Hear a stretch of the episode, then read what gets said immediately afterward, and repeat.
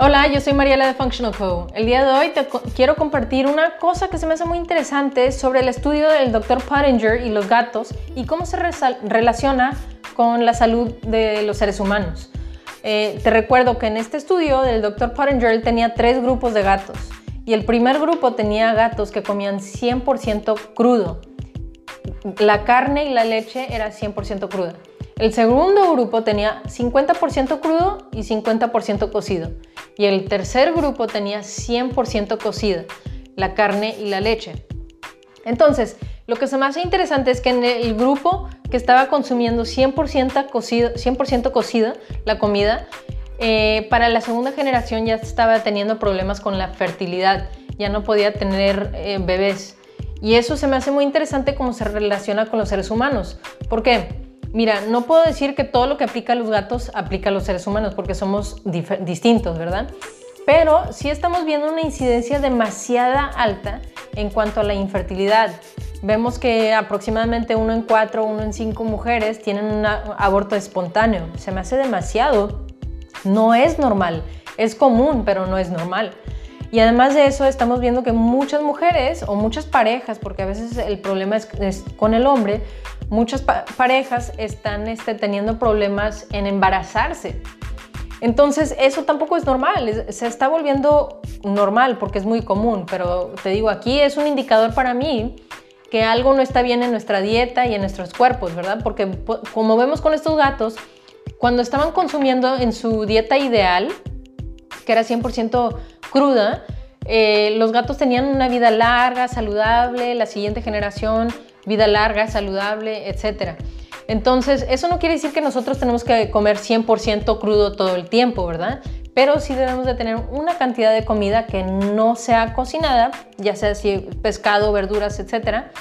O si estás cocinando la comida, también que no, no la sobrecocines. O sea, que si no matamos todos los nutrientes, igual no vamos a poder absorber tantos nutrientes y el cuerpo no los va a utilizar.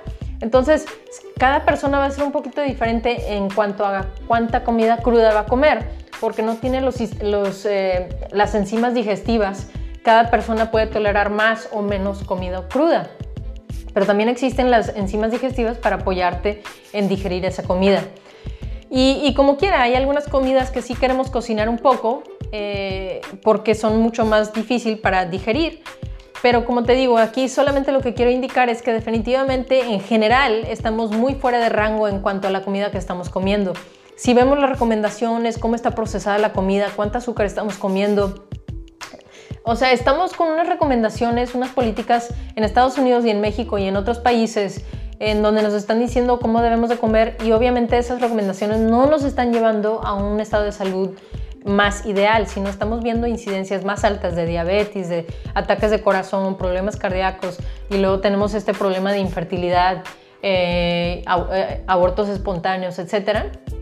Para mí es un indicador muy fuerte que tenemos que cambiar como sociedad la política de los alimentos y por eso es que estoy compartiendo tanta información sobre cómo funciona el cuerpo y cómo debemos estar consumiendo, qué tipo de alimentos debemos estar consumiendo, porque queremos regresar a la salud. Entonces, si una persona está lidiando con este problema, simplemente es un indicador que el cuerpo no está en un estado ideal y los alimentos tienen algo que ver con eso.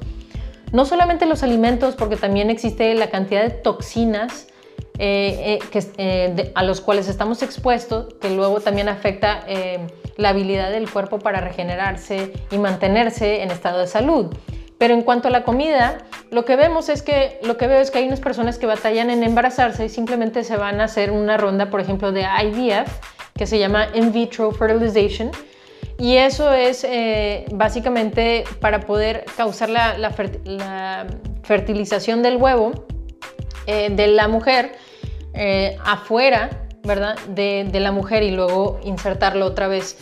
Esta, la inseminación artificial esto cuesta, para empezar, cuesta muchísimo dinero, pero imagínate que como quiera te embarazas.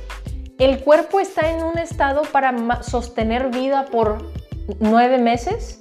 Lo que queremos es optimizar el cuerpo para que pueda tener, sostener vida y para que el proceso sea fluido. Y no solamente es el punto de concepción el que importa, ¿verdad? Pero sino todo el proceso, todos los nueve meses, el parto y luego el tiempo después para poder seguir darle de pecho al hijo, para poder nutrirlo, etcétera, para que tenga una vida larga. Entonces, pienso que tenemos que enfocarnos más en la nutrición, asegurar de desintoxicar el cuerpo y además nutrir el cuerpo correctamente. Pero solamente quería señalar ese punto, que con los gatos cuando se fueron totalmente fuera de, su dieta ideal, uno de los síntomas o indicadores que les señaló a los gatos que no estaban yéndose al futuro correcto era que ya no podían reproducir. Y nosotros como seres humanos estamos viendo lo mismo. Una incidencia que sigue subiendo y subiendo y subiendo de abortos espontáneos y no poder reproducir, no poder tener bebés, es un indicador que nos estamos desviando de nuestra dieta ideal. Y no quiere decir que nuestra dieta ideal es exactamente como los gatos, ¿verdad? No quiere decir que tiene que ser 100% crudo, sino tenemos que realmente comprender cómo es que funciona el cuerpo, nutrirlo, mantenerlo y solito va a poder dar vida. Y eso es lo que te quiero compartir el día de hoy, solamente ese punto de vista para que realmente, si estás lidiando con eso, por lo menos para buscar un practicante, alguien de medicina natural que te pueda guiar en cuanto a la nutrición, para poder dar vida, ¿verdad? Sostener vida y darle vida, crear hijos y, no tener esa preocupación de que algo le va a pasar. Y bueno, es lo único que quiero mencionar el día de hoy. Espero que se te haya hecho interesante por lo menos y, valioso, algo que podrías aplicar este, y información con la cual puedas pensar si acaso estás lidiando con uno de estos problemas este, que, como te digo, desde mi punto de vista personal, definitivamente tiene remedio y hay algo que podemos hacer sobre el asunto.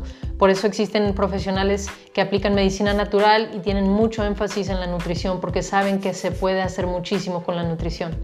Bueno, es lo, es lo único para el día de hoy. Gracias por estar aquí y nos vemos en el siguiente episodio.